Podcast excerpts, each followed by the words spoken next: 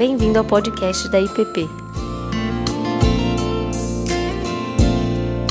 A mensagem que você está prestes a ouvir foi ministrada pelo pastor Tiago Tomé. Amém. Amém. Vamos orar mais uma vez.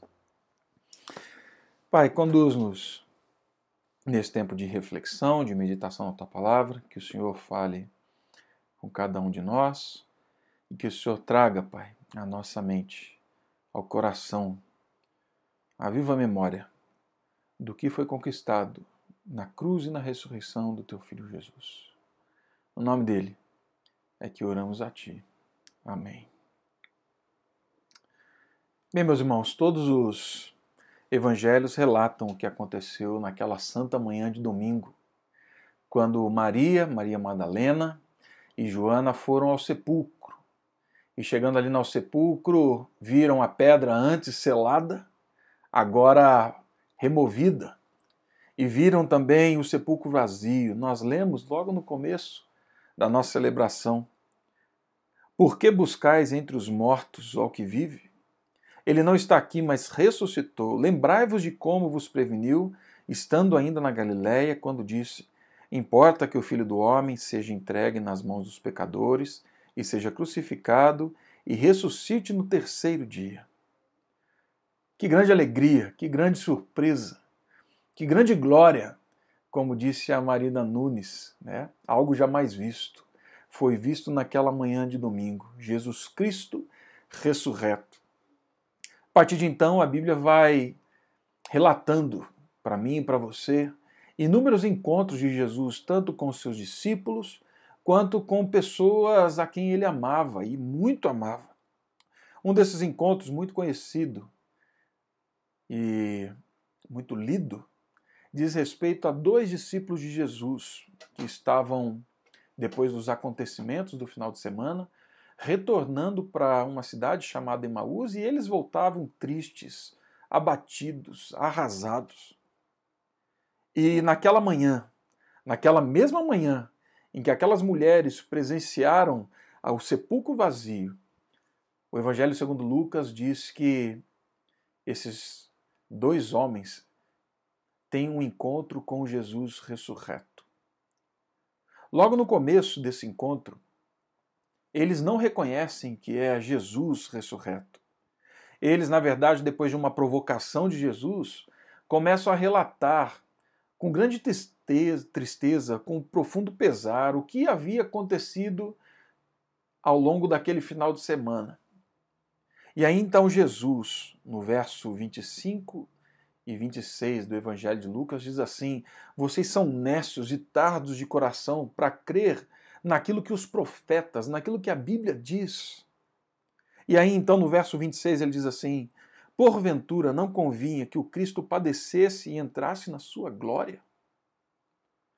A pergunta que eu sempre me fiz ao longo desse texto, diante dessa frase, na verdade, é: de que glória Jesus está falando? Que glória é essa? A que glória Jesus estava se referindo? Ele estava se referindo ao sofrimento? Que glória é essa que teve como parturiente esse grande sofrimento, esse padecer, tamanha dor. Que glória é essa que o nosso Senhor Jesus, ressurreto, falava com aqueles discípulos? Sem dúvida alguma, Jesus falava da sua ressurreição. A ressurreição de Jesus foi algo glorioso na história. Não foi só naquele dia. Continua sendo algo glorioso em toda a história. Deus Pai, por causa da santidade, por causa da santidade entrega, entregue naquela cruz, envergonhou, escurraçou a morte, o seu poder, o seu Senhor, quando fez Jesus surgir dentre os mortos. Como Paulo diz lá em 1 Coríntios, ele é a primícia dos que dormem. Em 1 Coríntios 15 também, como o último inimigo a ser vencido, a morte, naquela manhã, naquele dia, a morte foi vencida. O apóstolo Paulo diz assim: Tragada foi a morte pela vitória. Onde está, a morte, a tua, a tua vitória? Onde está, a morte, o teu aguilhão? Mas eu também creio que o, esta frase, o entrar em sua glória, está para além dessa linda, bela, poderosa e verdadeira realidade da vida após a morte. A ressurreição do nosso Senhor Jesus não só nos deu a certeza da vida eterna, mas ela entronizou Jesus como Senhor, Rei e soberano sobre toda a história. Nós temos hoje sim uma viva esperança, porque Jesus saiu daquele sepulcro e está vivo. Mas nós temos sim uma viva esperança, porque a ressurreição foi um passo para além disso. Foi a entronização do nosso Senhor Jesus como governante sobre terra e céu. E já que nós estamos fazendo tudo diferente ao longo desse mês, e nessa Páscoa especificamente, eu me permiti deixar que essa frase e entrasse na sua glória catapultasse nossa meditação para o livro do Apocalipse. Poderíamos ficar aqui, mas inevitavelmente pesquisando o que significa e convinha que ele sofresse para que ele entrasse na sua glória. E Cristo ressurreto falando disso, do que Jesus falava. O que a ressurreição apontava? Qual a grandeza, a profundidade dessa frase? Apocalipse de João, no capítulo 5, diz assim: Vi na mão direita daquele que estava sentado no trono um livro escrito por dentro e por fora, de todo selado com sete selos. Vi também um anjo forte que proclamava em grande voz: Quem é digno de abrir o livro e de lhe desatar os selos? Ora, nem no céu, nem sobre a terra, nem debaixo da terra, ninguém podia abrir o livro, nem mesmo olhar para ele. E eu chorava muito, porque ninguém foi achado digno de abrir o livro, nem mesmo de olhar para ele. Todavia, um dos anciãos me disse: Não chores. Eis que o leão da tribo de Judá, a raiz de Davi, venceu para abrir o livro e os seus sete selos. Então vi no meio do trono e dos quatro seres viventes, e entre os anciãos, de pé, um cordeiro como tendo sido morto. Guarde esse verso. Um cordeiro como tendo sido morto. Ele tinha sete chifres, bem como sete olhos, que são os sete Espíritos de Deus enviados por toda a terra. Veio, pois, e tomou o livro da mão direita daquele que estava sentado no trono. E quando tomou o livro, os quatro seres viventes e os vinte e quatro anciãos prostraram-se diante do cordeiro, tendo cada um deles uma harpa e taças de ouro cheias de incenso, que são as orações dos santos.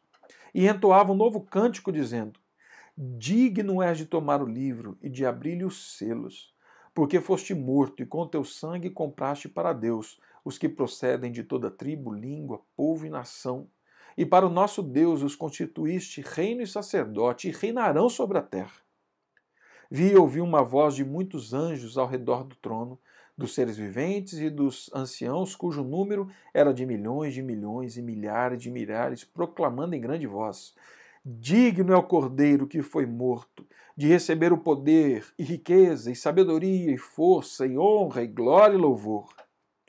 Então ouvi que toda criatura que há no céu e sobre a terra, debaixo da terra e sobre o mar e tudo que neles há, estava dizendo: Aquele que está sentado no trono e ao cordeiro, seja o louvor, a honra, a glória e o domínio pelos séculos dos séculos. E os quatro seres viventes respondiam: Amém.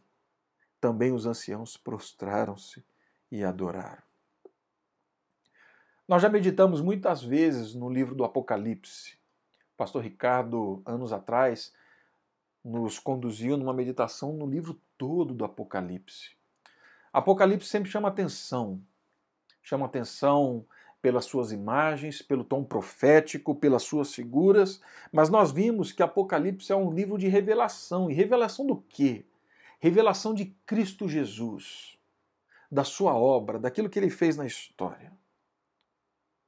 Mas tentar interpretar Apocalipse sem entender a situação toda que as igrejas da Ásia viviam e a igreja vivia naquela época, é como tentar entender português sendo que eu só falo e entendo inglês. A gente precisa entender o que está acontecendo.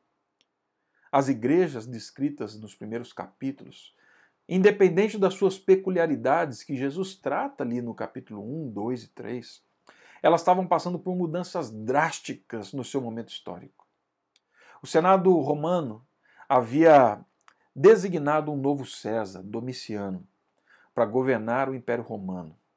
Domiciano ficou muito impressionado com os seus dois antecessores, Júlio César e César Augusto, que disseram que César era um deus e assim deveria ser adorado. Assim, Domiciano se considerava um deus, um soberano, aquele que coloca termo à história, aquele que tem tudo nas suas mãos. Domiciano convenceu o Senado romano a promulgar uma lei que as pessoas poderiam adorar os seus deuses no Império Romano. Porém, obrigatoriamente deveriam adotar a adoração a ele dentro da adoração dos seus deuses. E nesse cenário, o apóstolo João disse: Não, isso eu não faço, muito obrigado. Nesse cenário, a igreja de Cristo diz: Não, isso nós não faremos. E com isso a situação muda drasticamente. Os cristãos até então viviam bem, eram bem recebidos, mas agora já não faziam parte do tecido social, da estrutura econômica das cidades. Eles sofriam perseguição, eles não podiam comprar nem vender nas alianças comerciais. Eles começam a sofrer intensa perseguição por se recusarem a se dobrar a César, a Domiciano. E é à luz disso que o nosso Senhor Jesus, então, numa visão em Pátimos, para João, o apóstolo João, o velho João, surge e diz assim: escreva essas igrejas.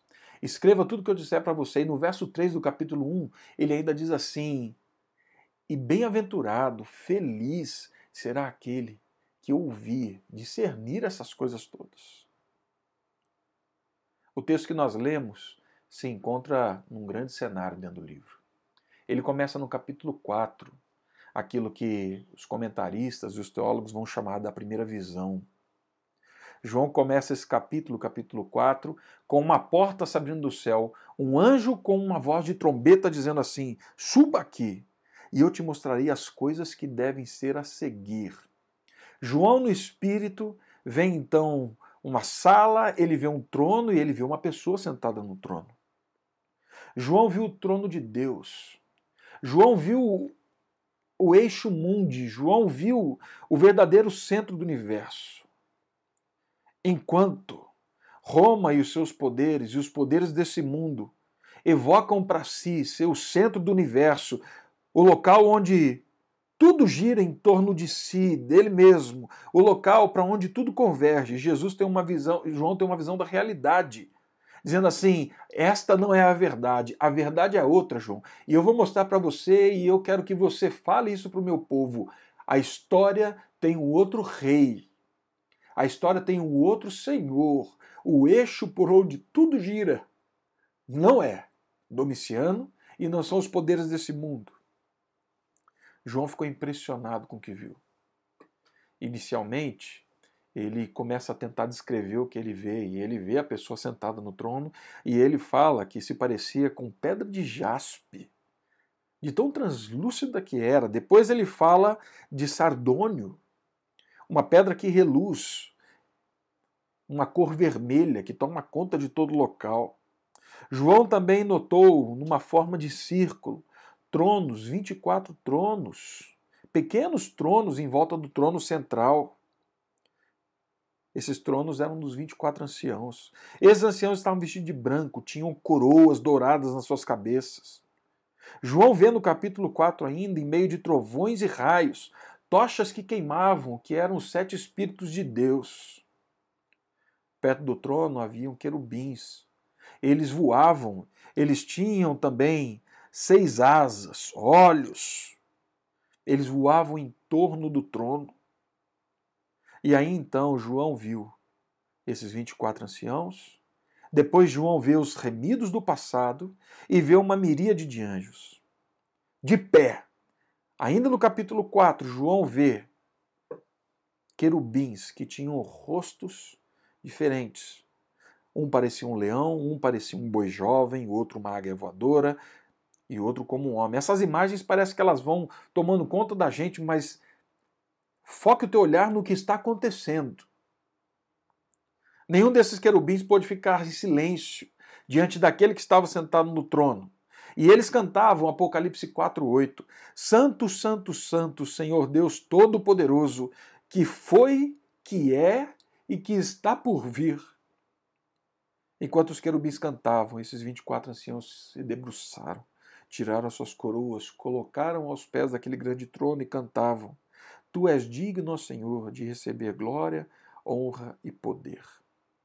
E aí então João se dá conta do que ele está vendo. João se dá conta que na mão, e aqui a gente entra no capítulo 5, João vê que na mão existe daquele que está no trono um pergaminho, um livro. Era diferente de qualquer outro pergaminho já visto. Ele tinha sido escrito dos dois lados. Normalmente os pergaminhos eram escritos só de um lado, para que as pessoas pudessem ter maior compreensão do texto. Mas não.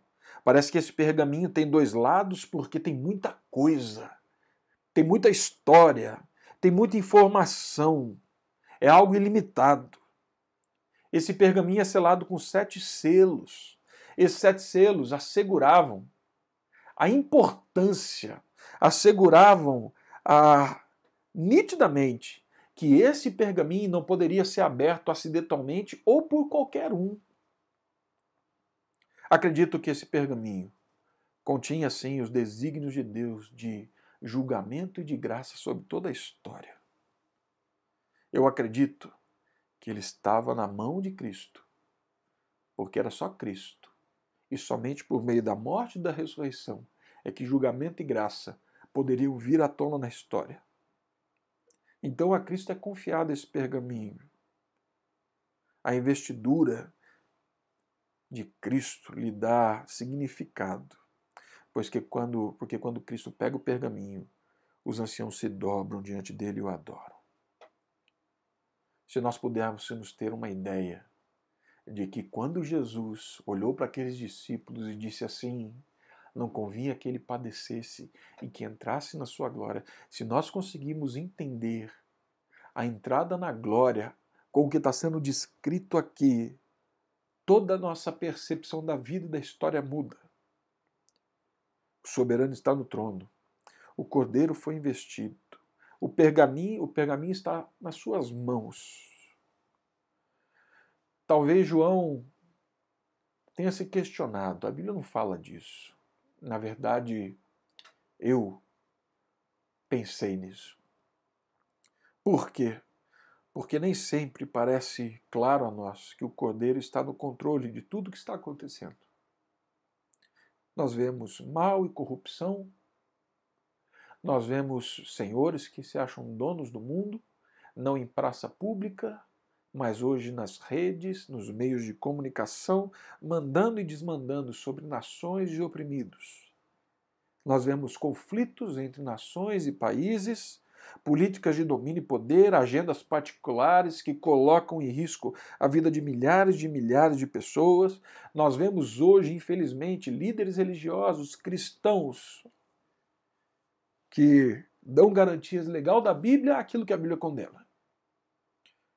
Confesso que às vezes é necessário um esforço grande para até crer que o Cordeiro está no trono e com o pergaminho na mão que ele está realizando o programa e o propósito de Deus.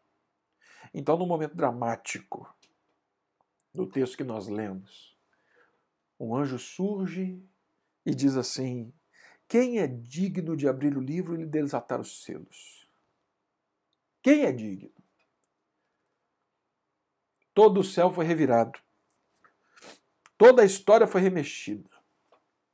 De todos os presentes, anciãos, os remidos, aqueles que estavam no final do capítulo 4, incluindo, talvez aqui na minha cabeça, Noé, Lameque, Sem, Abraão, Isaac, Jacó, Moisés, Elias, Isaías, Jeremias, João Batista, Jó.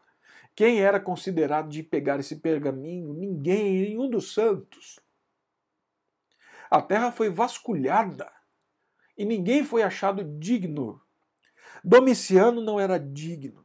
Ninguém foi achado digno, nenhum poder, nenhum soberano, nenhum homem, nenhuma situação na história que diga: Eu sou senhor da vida e da morte, eu é que decido quem vive e quem morre. Tinha o poder de pegar esse pergaminho na mão. João, então, perturbado, ele olha para essa cena e ele chora copiosamente, porque ele entende que se ninguém puder pegar esse pergaminho, justiça e graça de Deus para a remissão da história jamais serão conhecidas. A soberania de Deus parecia que estava indo por água abaixo. Mas então, um ancião diz a João, talvez ele diria para mim, né? Para de chorar, rapaz. Existe um vencedor. Ele é o leão da tribo de Judá, a raiz de Davi. João esperava ver o rei dos animais, porque foi anunciado o leão da tribo de Judá, aquele que vem da raiz de Davi. Ele esperava ver um conquistador forte, poderoso, capaz de implementar o plano de Deus em toda a história, mas quando João vê, ele se vira, ele olha, ele fica chocado, porque o que João vê é um cordeiro. João vê o cordeiro de Deus com cicatrizes da morte. João vê o cordeiro como tendo sido morto. João vê o cordeiro que foi traspassado pelas nossas transgressões. João vê o cordeiro que foi humilhado, esbofeteado, cuspido, escarnecido, dilacerado. Mas João vê o cordeiro, e esse cordeiro não está morto. João vê o cordeiro como tendo sido morto, mas o cordeiro está vivo o cordeiro ressurgiu. Apesar das chagas que João vê, apesar de tudo que ele vê, o cordeiro está vivo. A ressurreição aqui não é mencionada, mas ela é implícita, ela é assumida. Porque o João vê o cordeiro. Porque o João vê o cordeiro ressurreto, ele crê. Porque João vê o cordeiro vivo toda a sua perspectiva da história começa a mudar. Toda a realidade do mundo começa a mudar.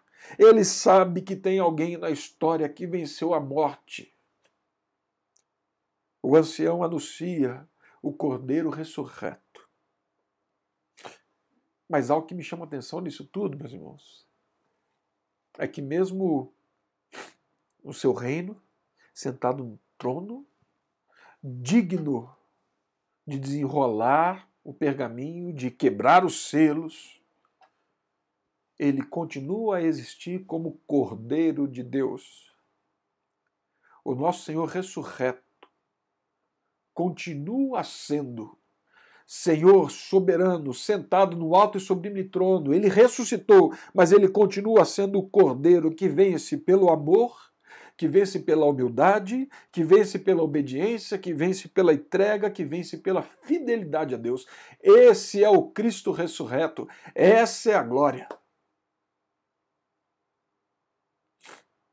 Ele é aquele que conhecemos. Ele é o mesmo que foi pendurado na cruz. Ele é o mesmo que ressuscitou. Ele continua sendo o rei. E ele não mudou o seu caráter. Ele continua reinando, ressuscitado, glorioso, da mesma forma como ele se entregou na cruz do Calvário. Louvado seja Deus por isso. E aqui então, a ressurreição nos toca profundamente. E eu estou caminhando já para o nosso final. No verso 9 nós vemos que a ressurreição de Cristo, e na ressurreição de Cristo, nós estamos certos de que a história não está solta no vento. De que tudo que estamos passando hoje, que passaram irmãos do passado, que passarão nossos filhos, netos, tem um Senhor soberano segurando um pergaminho na mão. Salmo 2. Salmista diz assim: Porque se enfurecem entre as, as nações contra o meu ungido? Diz o Senhor: me rio deles, porque eu o constituí Senhor e soberano sobre a história, eu o constituí Rei. A ressurreição nos toca, porque hoje não há poderes nem poderosos que evocam a soberania da história, nenhum vírus, nenhuma potência econômica, comercial diz para mim e para você que eles são senhores da história. O Senhor é Jesus Cristo. Como Domiciano, nada tem o poder que se assente no trono da história. Tenha esperança na ressurreição de Cristo, porque o Cordeiro, como tendo sido morto, mas que ressuscitou, vive e está sentado no trono. E segundo, na morte de Cristo nós fomos comprados por Deus, verso 9. Somos de Deus e a ressurreição de Jesus Cristo consumou esse fato. Na sua obra, na sua paixão, na sua ressurreição, nós fomos tirados do império das trevas e nós fomos transportados para o reino, para esse reino descrito aqui, para o reino do Filho do seu amor. Você hoje vive como filho de Deus porque ele morreu e ressuscitou. E terceiro, a ressurreição é um profundo convite a vivermos como nosso Senhor Jesus viveu. O verso 10 diz que nós somos constituídos reino e sacerdotes e que reinarão sobre a terra. Porém, como reinarão? Como reinarão esses que viram o Cordeiro ressurreto e que ressuscitaram junto com ele, como disse a Deise na nossa nosso tempo de testemunho? Esses ressuscitarão esses ressuscitados reinarão da mesma forma como o Cordeiro reina sentado no trono. Nós somos sacerdotes, reino de Deus, vivendo nesse mundo a partir da obediência, da humildade, do serviço, da, da entrega em amor. Se assim ele reina em sua ressurreição, assim nós devemos reinar com ele. Em quarto e penúltimo lugar, a ressurreição de Cristo é uma conclamação. Ela é uma conclamação profunda, ouvida, não só em toda a história, mas em todo o cosmo, para nos curvarmos diante dele, não só por causa da vida eterna, da vida após a morte, que recebemos sim, e glória a Deus por isso, mas, sobretudo, porque ele, vencendo a morte, tomou os poderes da morte e os escorraçou. Ele assumiu o controle de toda a história. Ele é o Senhor. Ele entrou na sua glória. Ele se revelou a nós. Por isso, nós nos juntamos a todos esses e nos prostramos diante dele. E em quinto e último lugar, na ressurreição de Jesus, verso 14: toda a terra se curva ante o seu trono. Na sua ressurreição, ele se sujeitou a todas, ele sujeitou todas as coisas debaixo dos seus pés. Como diz primeiro aos Coríntios 15, como diz Filipenses 2, ele colocou todas as coisas debaixo dos seus pés. Ele traz aqueles que são remidos diante do seu trono. E esses o adoram. É isso que nós fazemos. Olhamos para a ressurreição, adoramos a Cristo, adoramos o nosso Deus, porque Ele reina, Ele é soberano. Por isso, naquele dia, quando Jesus apareceu aos discípulos no caminho de Emaús, naquele dia, ao dizer, não convinha que ele padecesse e entrasse em sua glória, eu creio que ele dizia mais do que simplesmente depois que vocês morrerem, vocês estarão vivos. Isso já é grande glória. Mas isso é porque ele reina.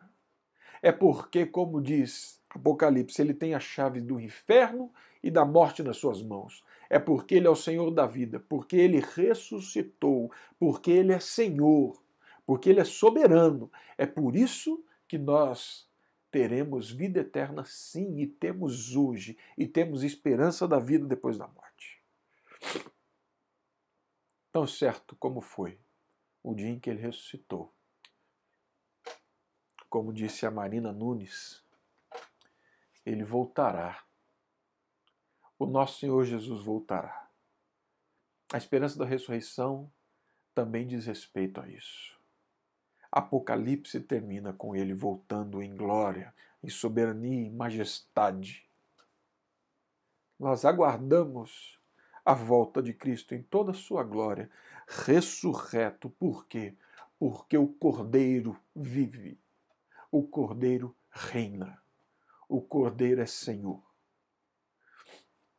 Que assim possamos então olhar para a ressurreição de Cristo, com esperança sim pela vida, mas sabendo que Ele nos chama para entender essa realidade. Não convinha que Ele sofresse para que entrasse em Sua glória? Ele entrou e a glória de Cristo vai sendo desnudada, vai sendo aberta para nós a partir do livro do Apocalipse. Gostaria de terminar com você cantando um cântico, também contando com a participação do Guilherme, mas que fala dessa esperança, dessa esperança que temos hoje na ressurreição, mas porque cremos na ressurreição, sabemos que um dia ele voltará e colocará termo a toda a guerra. Que nenhum choro, nenhuma lágrima mais será vista, será conhecida. Por quê? Porque então seu reino será pleno, absoluto e soberano sobre toda a história. Vamos cantar. Você acabou de ouvir o podcast da IPP. Para saber mais, acesse nossa página em www.ippdf.com.br.